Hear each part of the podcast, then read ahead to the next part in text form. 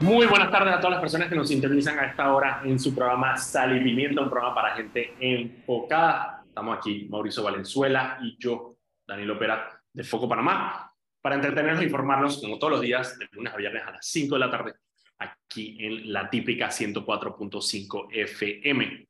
Recuerda que puedes seguirnos en todas las redes sociales, como arroba Foco Panamá, en Instagram, Twitter, Facebook y TikTok. Y también pueden seguir todas las noticias del día en focopanamá.com. De hecho, Irma ahorita subió una nota de algo que vamos a hablar ahorita, que es el tema de lo que pasó en la comarca Nueve una secta. Eh, de nuevo, más sectas, ¿no? De nuevo, 17 ¿Es la misma, personas. ¿Es la misma la pasada o es otra? No, esta es Mamatata. La vez pasada ah, fue. Ya la, la luz. Los, mama, ahorita, los mamatatas son cosas serias. Ahorita vamos a hablar de mamatata. Ahorita vamos a hablar de mamatata. Eh, Chuchi, yo me, la sé, yo me sé toda la historia. Tú, tú, sabes que me sé toda la historia de mamatata. Yo tengo sí, sí, documentado y todo. Yo sé, ahorita, y ahorita, lo, ahorita, lo, ahorita nos echas el cuento. Eh, este programa se transmite en vivo por el canal de YouTube de Foco Panamá. Queda ahí para que lo puedan ver y lo puedan escuchar cuando quiera se está transmitiendo hoy. Ayer no transmitimos por unos problemas técnicos el, el programa ayer, pero... Porque Anet, Anet no, no, no hizo clic en el botón de transmitir, seamos sinceros. Es correcto. Porque Anet entró y Anet, Anet no sabe, Anet, Anet, Anet, como llevaba rato sin venir al programa, entonces como que no sabía cómo era la buena, pues ah, estaba, estaba desactualizada. Ah, pero ¿cómo así?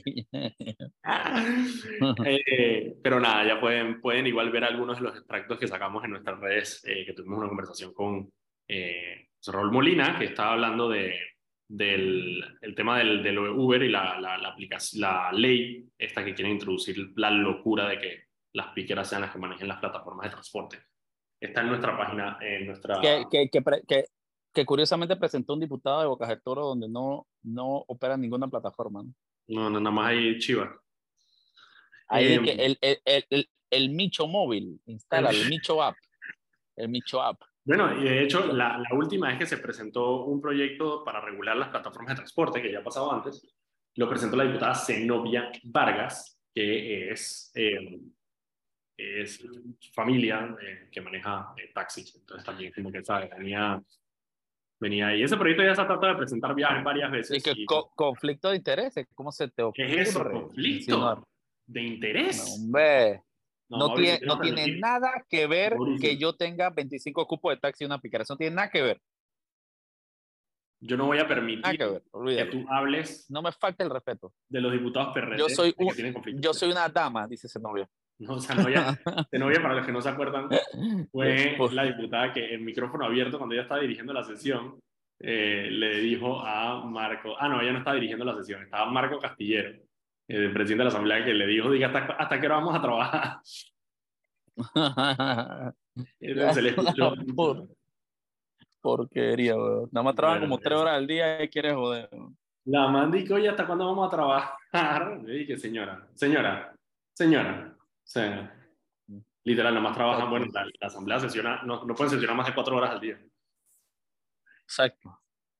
Ok, Mauricio, ha habido, ha habido noticias hoy, ha habido noticias hoy. Hoy ha habido una noticia. Eh, que sí que, hoy, hoy fue un viernes distinto. Usualmente los viernes son de que, hablemos de pingüino. Y no, y este fue que chuchi, pim pam pum, de temprano en la mañana. Golpe, y eso que falta, golpe, golpe. Y eso que falta todavía, lo que se ha convertido en costumbre en presidencia, que es que a esta hora empiezan a sacar los, los, las firmas de, la, de las leyes de Nito. Así que vamos a ver, de pronto, de pronto todavía falta un, algo del día.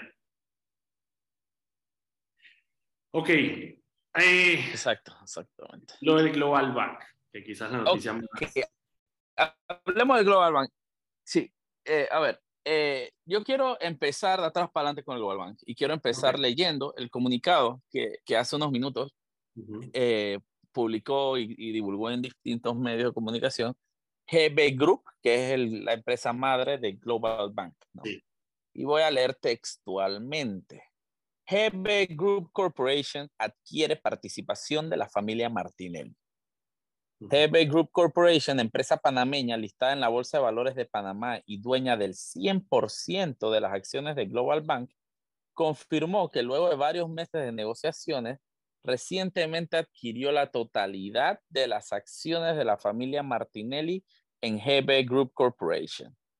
Esta transacción cumplió con todos los requisitos regulatorios y no requirió financiamiento externo. Luego de la misma, los niveles de capitalización y liquidez de GB Group Corporation y subsidiarias se mantienen muy por encima de los requisitos regulatorios. Básicamente,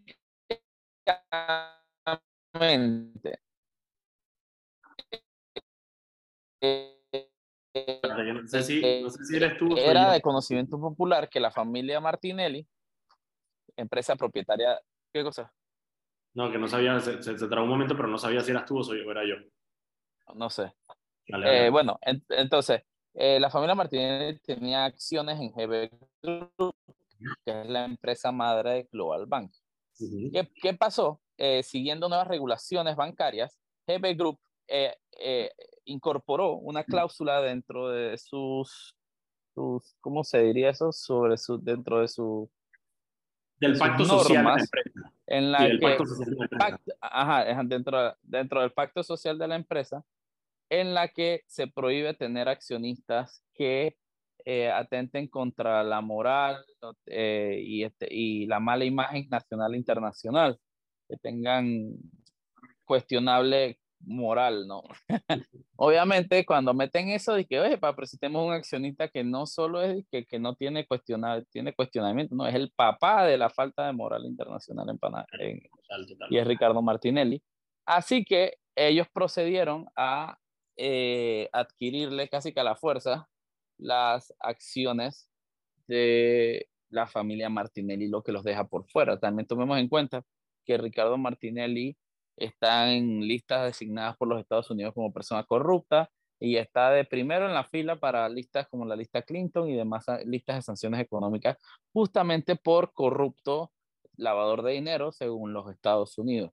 Entonces, eh, es un paso bastante interesante porque ya también se ha conocido a través de distintas fuentes y publicaciones que Ricardo Martinelli prácticamente no tiene cuentas bancarias. Creo que solo BAC le mantiene las cuentas a Super 99. Eh, entonces esto lo sigue arrinconando, arrinconando más y más a Ricardo Martinelli. Eh, le giraron literalmente un cheque de gerencia y váyase de aquí. El man va a tener que agarrar ese cheque y, ponerlo de mantel porque va a estar bien, va a estar difícil depositarlo o lo va a tener que cachar y, bueno, lo usará para comprar jueces o lo que sea. Eh, pero bueno, eso, eso es lo que...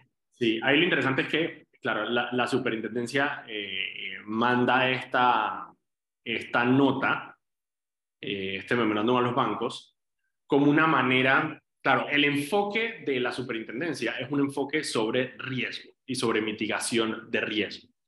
¿Por qué? Porque es posible, el, señor Martinelli está designado por los Estados Unidos en la lista, la lista McGinsey, eh, no, la lista Engel es la de él. Em, lo cual existe la posibilidad de que el señor Martinelli el día de mañana eh, entre en una lista Clinton. Esa lista Clinton lo que haría es que...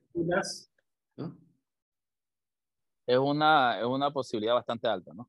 Es una posibilidad bastante alta.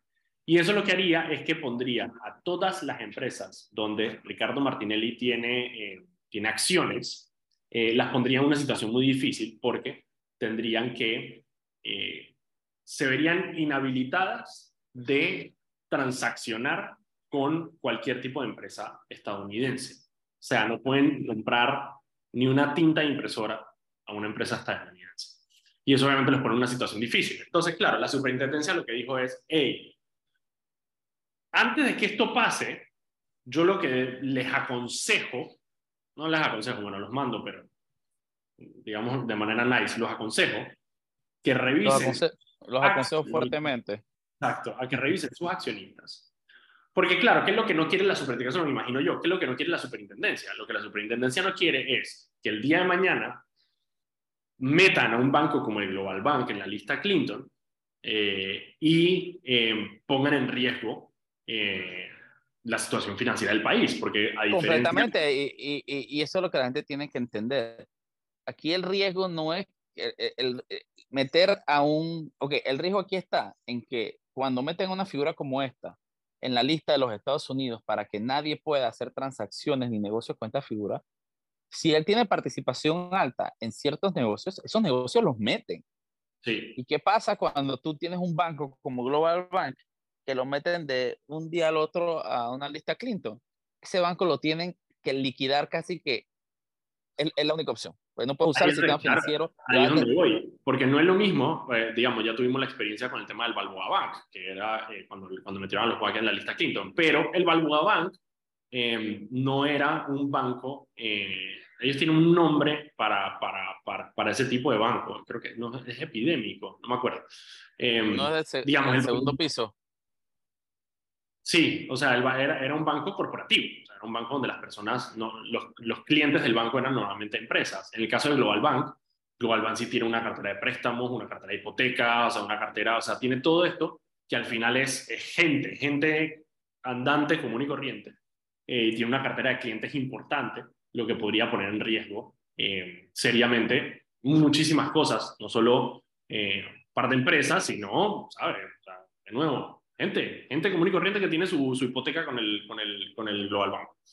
Entonces, la superintendencia no se, tenía, no se quería ver en una posición donde mete al banco en la lista Clinton, se genera un problema enorme y entonces el gobierno tiene que salir a intervenir el banco.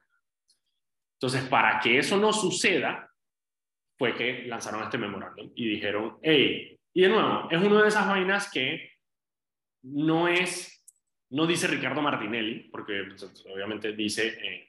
La, solvencia de los bancos y toda esa vaina, y definitivamente que eh, habrá otros bancos que tienen otro tipo de, accionistas que de repente eh, aprovechan esto para decir, mira, hace rato que queríamos salir de este man que ¿sabes? está siendo investigado por esto y está en esto y ha estado metido en lo que sea. Em, pero bueno, al final de cuentas, el primero que cayó con, esta, con este memo de la, de la superintendencia es Ricardo Martinelli y su familia, que como dijo Mauricio y como leyó el comunicado, eh, bueno, los, los, sacaron del Global Bank y, y, lo sacaron de una manera, o sea, que dice, eh, hey, aquí está tu plata, no sé qué vas a hacer con ella, pero aquí no la vas a tener. Eh, muchísimas gracias por tu negocio, coge tu plata y adiós y no queremos nada que ver contigo. Eh, me, me, da risa que también el Global Bank dice que, que no requirió capital externo, ¿sabes? Como que dije, el man, que man, en verdad, le pagamos tus tres reales que tenía aquí y ya, pues para que no, para que no, Exacto. Y que no, no ha sido comprometida la, la, la liquidez del banco. Nosotros estamos cool, nosotros no queríamos acudirnos a este mapa. Así que nada, bueno, ya empezaron obviamente los, los, los acólitos de Martinelli a, a decir que no se les ocurría a la superintendencia y al, y al banco de sacar, hey, brother, al final la empresa es así, la libre empresa es así, hermano, y si no, y si no bueno, tú, si tú eres un riesgo, la empresa quiere mitigar esos riesgos y la manera de mitigar el riesgo por parte de la empresa es sacando a su accionista que representa un riesgo para la empresa, en este caso es la familia Martinelli. Así que Atatay, eh, la familia Martinelli del Global Bank. Como tú dijiste, yo creo que esta es una de esas cosas man, que, que demuestra la, la locura que significa el hecho de que Martinelli quiera ser candidato eh, de este país eh, y que se ufane de las encuestas y la vaina. Eh, cuando al final parte del problema es que eh, la sola presencia de Martinelli, imagínate, en un banco, representa un, un peligro reputacional y de riesgo súper fuerte para el sistema bancario panameño. Ahora imagínate cuando, el man pretendiendo ser presidente. Yo te digo que a mí me encanta el hecho de que Martinelli se haya vuelto un paria, porque no, no es para menos, ¿no? Y, y, le ha pasado tanto a los bancos, a los negocios, a Ricardo Lombana, que se den cuenta, todo lo que toca Martinelli lo vuelven es un, es un, es un, problema y, y, no lo dice no lo dice Foco, no lo dice, ¿sabes? No lo dice la prensa, no lo dice... no, bueno, sí lo decimos, no, sí lo decimos nosotros, pero también es un hecho. bueno, Daniel, son las 5 y 18 de la tarde. Vámonos al primer cambio y regresamos unos minutitos con Saltan Pepper. Vamos al cambio. Y estamos de vuelta aquí en su programa Sal y Pimiento, un programa para gente enfocada Estamos aquí Mauricio Valenzuela y yo, Daniel Opera, de Foco Panamá, para entretenerlos e informarlos, como todos los días de lunes a viernes, a las 5 de la tarde, aquí por la típica 104.5 FM. Recuerda que pueden seguirnos en arroba Foco Panamá en Instagram, Twitter, Facebook y TikTok y también pueden seguir todas las noticias del día en focopanamá.com. Este programa se transmite en vivo por el canal de YouTube de Foco Panamá y también estoy aquí mirando para ver cómo es la manera de eh, pasar el programa de radio, Mauricio, por por live de TikTok, porque los viernes a las 6 de la tarde, Irma hace unos en vivos en TikTok. Lleva súper bien. Entonces queremos ver cómo hacemos para que de repente hacemos un solo bloque desde las 5 hasta las 7, donde a las 5 se transmite el programa de, de, radio en vivo en TikTok y después entonces sigue Irma con eh, su live. Eso se puede hacer bien fácil. Yo te lo puedo acomodar. Bien, te, te, explico en la semana. Ok, Mauricio, el tema de la comarca. Voy a dar primero ah. el, contexto de qué es lo que pasó ahorita y después entonces... Dale, porque yo no lo he leído. Dímelo y Y después tú nos puedes hablar del tema de esta, de esta mamatata. Bueno, 17 personas de las cuales estoy leyendo aquí de Foco Panamá, si lo quieren leer, 17 personas, de las cuales 12 son menores de edad, fueron agredidas por una secta religiosa en Isla Peterson, en Cusapín, en la comarca Nueva Bulé. Las agresiones se dieron durante un ritual de la creencia Mamatata, en la que participaban unas 50 personas. Los afectados tienen múltiples heridas por golpes y quemaduras, incluso en los ojos. Y también había personas privadas de libertad, y ahora todas se encuentran en un, em, en un centro hospitalario. Las autoridades agarraron a tres personas y las arrestaron por supuesto delito de contra la vida e integridad personal. Y hay, hay dos cosas. La Procuraduría de la, Nación, que está obviamente eh, investigando los, los hechos delictivos eh, producto de, este, de, este, de, esta situación. Y aparte, el Ministerio de Desarrollo Social, que está brindando asistencia eh, psicosocial a las personas afectadas por esto. Esto no sé si se acuerdan, pero hace eh, hace, en el 2019, porque estamos empezando foco, eh, hubo una situación parecida también en la comarca con esta secta, esta era una secta eh, que se llamaba, ¿cómo es que se llamaba? La, la, Luz del Mundo. La Luz del Mundo, donde también se dio una situación de un exorcismo, donde también resultaron heridas, no muertas, varias personas, ¿no? Sí. Así que bueno, ese es el, ese es el, ajá, aquí está, sí, em, no, masacraron una familia entera. ¿Cuántas personas fueron al final? Yo lo tengo aquí. 12. Fueron, ah, bueno, eh, la secta tenía 30 personas amarradas de pies y manos en Santa Catalina, en Nuevo Eso fue, ah, el terrón. Que se el terrón, exactamente. El terrón el terrón y bueno, masacraron a una, a, una familia, que fueron sí, varias personas. Ok, Mauricio, Mamatata, en este caso, bueno, esa fue una secta religiosa que se llama La Luz del Mundo, que es una secta evangélica. De hecho, nosotros después hicimos, una, hicimos varias, eh, varias entregas sobre, sobre esta secta, porque esta secta todavía sigue súper activa en, en, las comarcas. Eh, y no solo en las comarcas, en las áreas rurales. Las áreas rurales, exacto, es verdad. En la región y de, de, abuso también de, de, menores. La secta Mamatata es una, es una, es una, lo que se llama una secta sincrética, que es una, una, una religión que añade como que elementos del catolicismo con elementos amerindios y otros elementos para crear esta, esta religión. Pero tú, obviamente, eh, eh, sabes más de, de Mamatata. A ver, ¿qué es Mamatata? Eh, la Mama, Mamatata es una religión bastante, es nueva, es nueva. Eh, mucha gente quiere decirlo que es como la religión original de los, de los noves, etcétera, pero es completamente falsa. La Mamatata, Mamatata inició en los años 60, eh, cuando, y, y, es una religión, y voy a decir religión entre comillas bien grande, es una religión que es, es, monopolizada por la familia Miranda, en la comarca de Bulet. Eh, ellos creen que, el, que, creen que la, una virgen, mira, es una cuestión bien, bien extraña. Ellos creen que una virgen se le apareció a una mujer indígena llamada Pesicó y, y, y, se fue después en un objeto parecido a una moto. Es una, así como tú lo escuchas, suena bien surreal pero entonces después se fue como en un objeto, pareció una moto volando y le dio unos, unos, unos mandamientos y, y según ellos fue quien le, quien, le, quien le trajo la escritura a los nove, eh, a las comunidades nove, ¿no?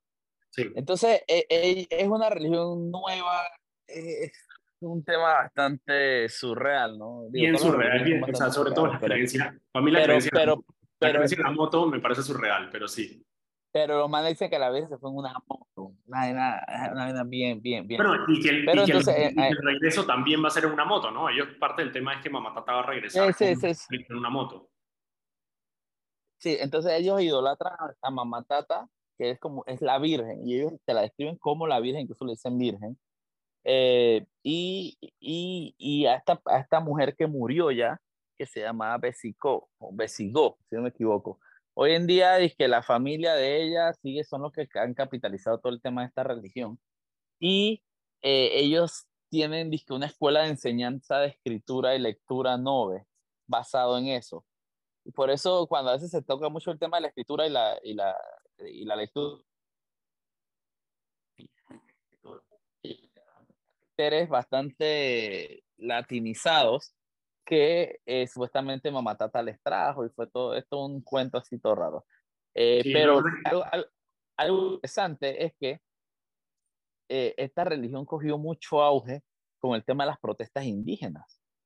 Fue una vaina grandísima que era la Mamá Tata la que, la que, la que organizaba prácticamente los grupos que bajaban de la comarca para las protestas durante el gobierno de Martinelli, seguido Varela, después más reciente es un tema bastante, bastante interesante. Incluso ellos el, eh, controlan mucha gente y, y, te puedo decir que yo muchas veces estuve en comunidades de mamatata y, y la gente está como dopada. Una rara. Tú, lo, tú, lo, tú hablas y, y, los rituales son así como de gente que tú lo ves como ida. Ida y simplemente eh, eh, narrando y murmurando y murmurando por horas y horas y horas y horas, murmurando y murmurando por horas y horas y horas y, y, y arrodillado. Y es como un tema muy, muy, muy, muy como de autoflagelación, sin los golpes como tal, pero, pero, pero es muy raro, es muy, es muy raro, muy raro. Muy brutal. Y sobre todo porque este tema de, la, de, las, de las religiones, eh, del sincretismo, que se llama, que es esa mezcla. Eh, que, es, ajá, que, que, es cuando, cuando transportan religiones, eh, ¿cómo se llaman? Temas, temas religiosos europeos, hispánicos, y los y lo combinan con, con creencias locales, por ejemplo, el tema de la, de la santería, etcétera, que tienen sus equivalentes en otras religiones, ¿no? Es como la transpolación de la, de la religión.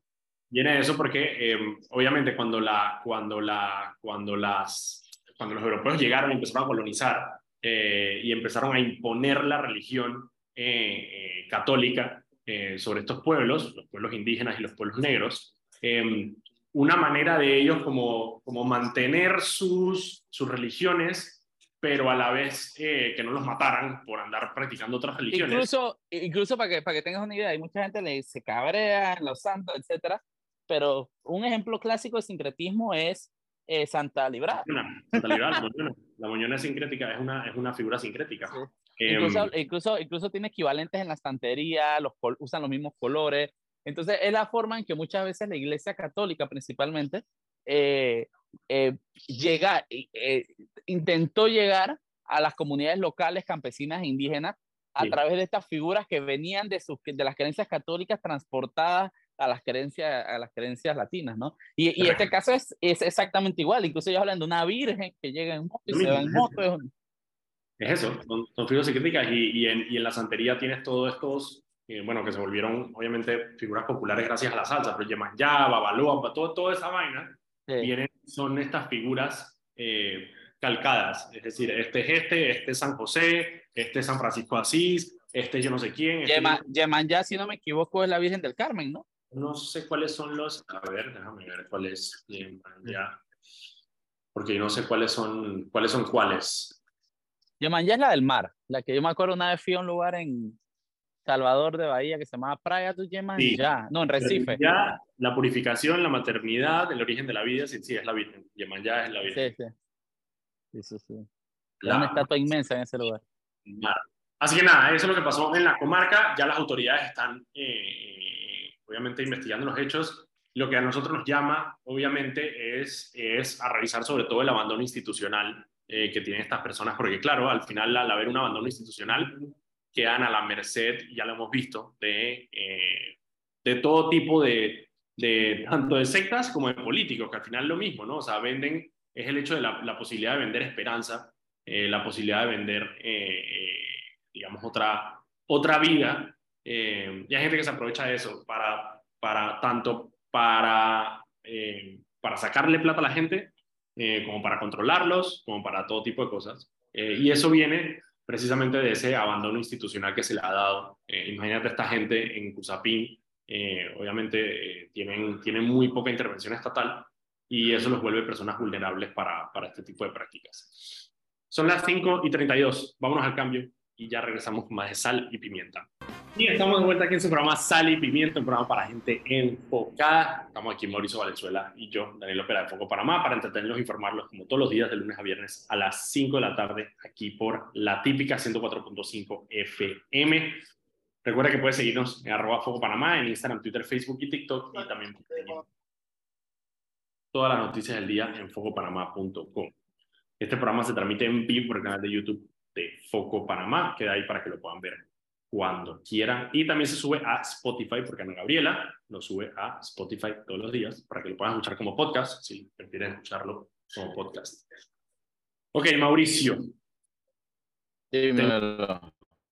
Otro temita aquí. Yo quería, mira, y quería hacer un poquito de, de, docencia sobre un tema que ha estado en, eh, en la palestra los últimos días en, en Twitter y es el tema de los yapis por error. ¿Ok?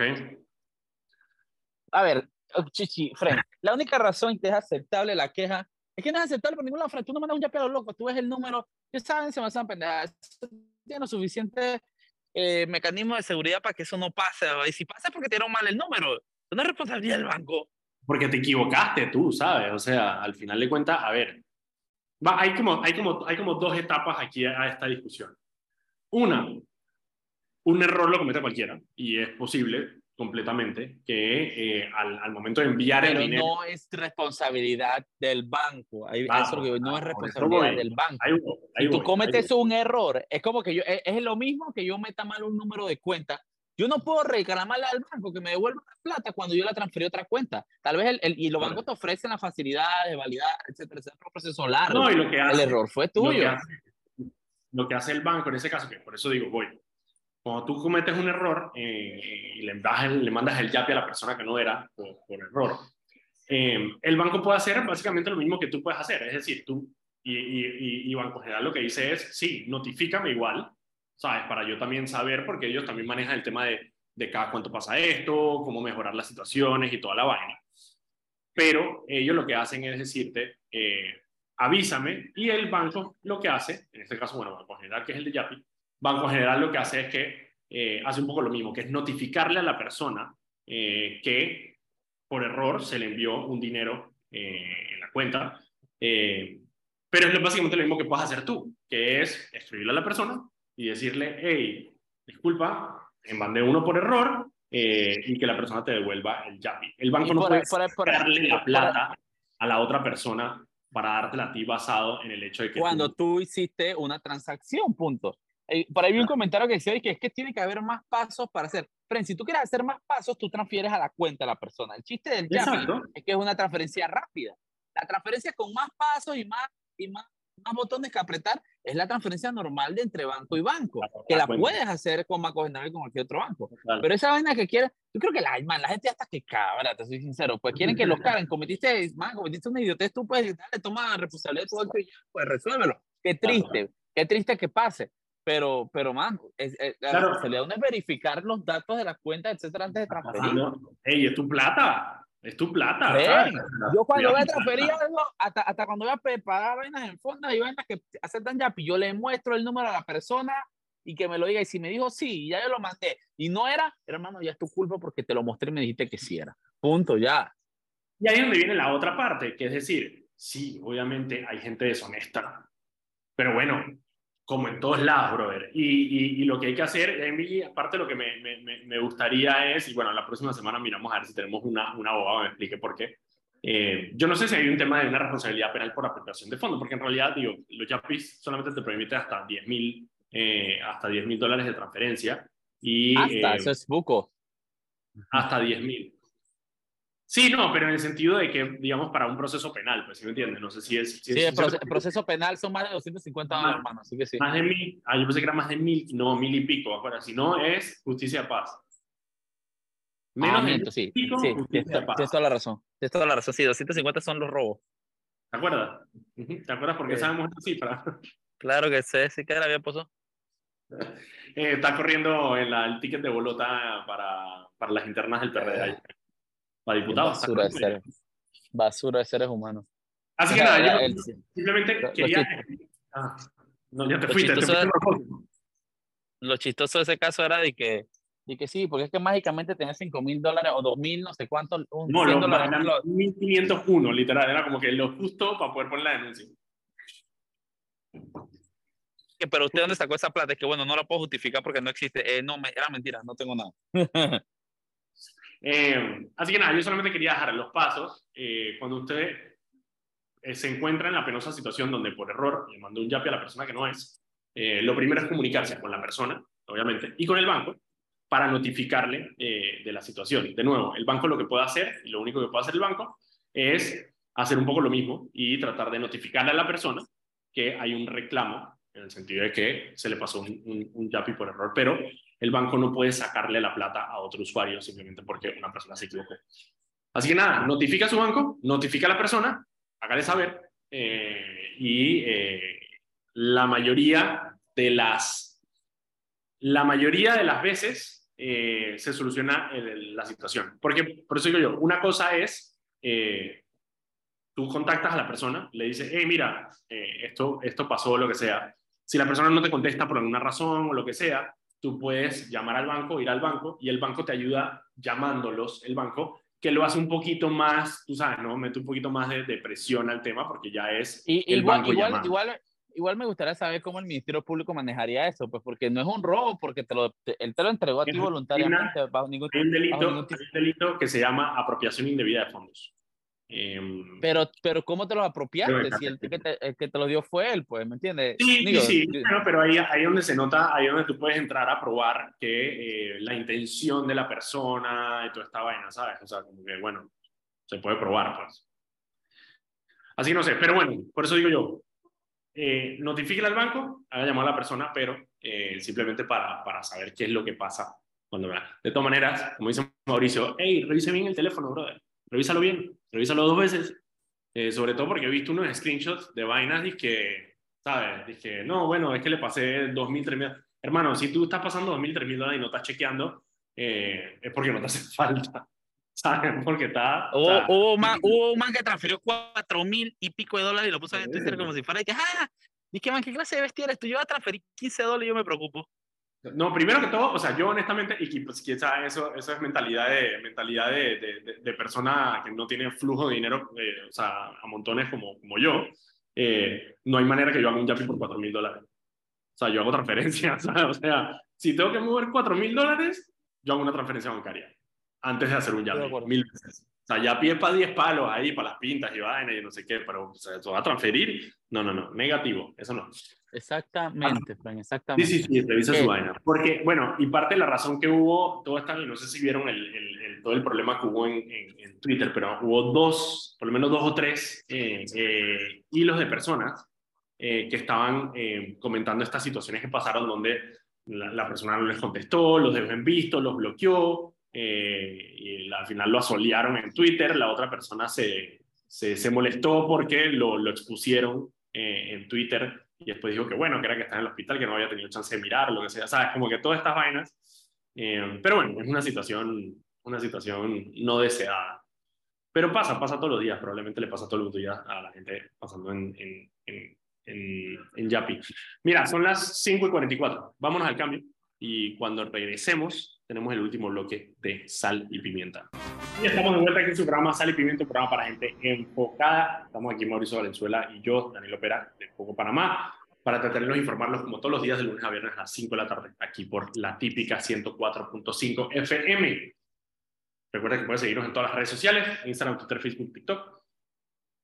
Y también pueden seguir todas las noticias del día en fogopanamá.com. Mauricio, no sé, ¿tú, ¿tú tienes algún, algún tema?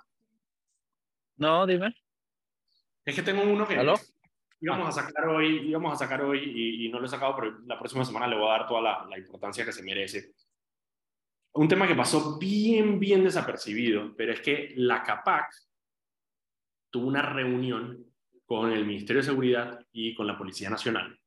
Ah, pero ese, ese, tema, ese tema está brutal. Ah, porque ya lo eso tengo muchísimos amigos que están trabajando en proyectos de construcción que dicen que eso es una gangsterada. Sí, está fuerte. Bueno, les cuento rapidito. Em, ellos están em, preocupados porque en muchos proyectos de construcción, tanto eh, proyectos de infraestructura estatal como proyectos privados, eh, se están viendo eh, extorsionados por bandas criminales que operan en la zona donde está la obra. Y básicamente la manera en que funciona esto es que eh, cuando, cuando empieza la obra, se acercan algunos de los, entre comillas, líderes comunitarios, que son los maleantes del sector, las personas que controlan las pandillas en ese sector, y van a donde la empresa y básicamente les ofrecen seguridad eh, en contra de robos, en contra de asaltos o lo que sea, a cambio de dinero eh, y eh, algunas plazas de trabajo dentro de la construcción. Yo, bueno, las personas lo saben, yo, yo nací en, en, Medellín, en Colombia, y viví allí hasta los... Ay, María, pues, yo soy medallo.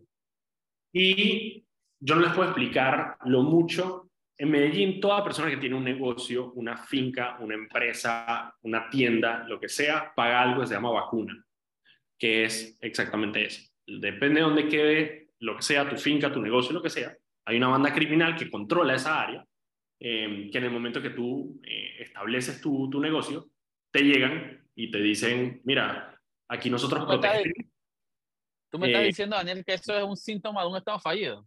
es fuerte.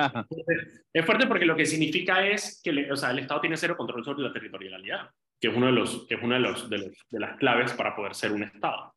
En Colombia todo el mundo paga vacunas eh, y está completamente normalizado. ¿Qué es lo que hace eso? Bueno, es un músculo financiero enorme para el crimen organizado, eh, porque es dinero constante y sonante y se lo reparten por zonas. Yo estoy, me acabo de cuando leí esa noticia, eh, me preocupé un montón y me preocupé mucho sobre todo el hecho de que em, no, no, o sea, no haya, no haya una, eh, no se haya generado ningún tipo de, de, de, indignación al respecto ni, ni, pronunciamiento al respecto, ¿sabes? O sea, como que, ah, sí, lo más normal del mundo, el Ministerio de Seguridad se, se reunió con las empresas de, construcción porque, porque los están extorsionando para brindarles protección eh, en contra de robos y, y asaltos. Eh, a, mí, a mí esa vaina me parece, me, me doy los pelos de punta, por eso te digo, porque, porque de donde vengo yo, esa es la manera en que se financian las bandas criminales. No hay manera, mira, la policía puede hacer todos los operativos que quieran antidroga y todas las, todo lo que tú quieras, pero ese, ese negocio de la extorsión eh, es un negocio extremadamente lucrativo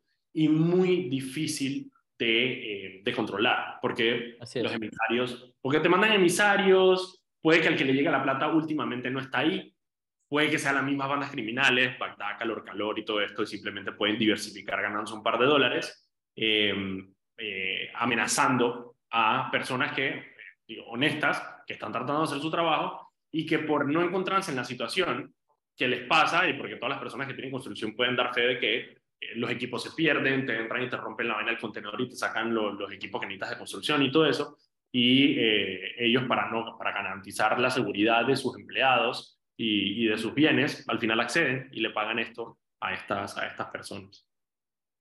Bueno, qué locura que esto esté pasando, pero la, los tres tienen que ponerse las pilas en eso, porque eso es un síntoma tétrico, como tú dices. eso, lo ves, eso lo ves en cualquier, en cualquier de esos países que tú, o sea, en, en, Haití, o sea, ¿sí me entiendes? En cualquier país que sea un Estado fallido, literal es así. Literal, o sea, el Estado no tiene control sobre estas áreas, sino que la controlan las bandas criminales del área. Y esos clanes simplemente controlan el territorio y este, este es uno de los primeros síntomas de eso. Exactamente. Oye, Daniel, eh, cambiando un poquito el tema y volviendo a, a lo de que estamos hablando de Mamatata, me envía un, mensaje y literalmente me callaron la boca completamente porque dicen, una virgen en una, una virgen en una moto es más realista que resucitar y salir volando al cielo. Está bien, es verdad, es verdad, es verdad. Es verdad. no sabes, toda, toda, la, toda la lógica del mundo, tiene toda la razón. Me da risa porque ahorita está hablando con Irma y eh, muchos de los, de, los, de los medios eh, están calificando, que bueno, la supuesta secta, así que, man, ¿por qué dice supuesta secta? O sea, ¿qué, ¿qué, puede haber de malo en decir secta? Si al final es un término como que tan, tan ambiguo que lo puedes usar cuando quieres. Nosotros lo hablamos aquí en el programa la vez pasada, que es como que al final una secta es lo que tú quieras que sea. O sea, si tú quieres decir que el catolicismo es una secta, puedes hacerlo. O sea, da exactamente igual. Eh, me la supuesta secta. Y que no, supuesta no es una secta, pues ya listo. ¿Cuál es el problema? Mira, son las 5 y 54, 55 va a cambiar el reloj. Terminemos el programa ahí. Nosotros nos vemos el lunes eh, aquí en Sal y Pimienta. La próxima semana vamos a tratar de tener, y vamos a tener al, diputado Carles, eh, que tiene sus opiniones sobre el tema de la minería. No, no lo pudimos tener el día de hoy. Vamos a ver si la próxima semana lo tenemos aquí. También la próxima semana, el lunes, comienza o es la primera audiencia del juicio New Business. También vamos a estar pendientes con eso. Así que va a haber noticias el lunes. Por ahora, disfruta su fin de semana. Eh, cójala suave, cójala con cuidado, no ande tomando cuando maneje. Y nosotros nos vemos el lunes. Hasta luego.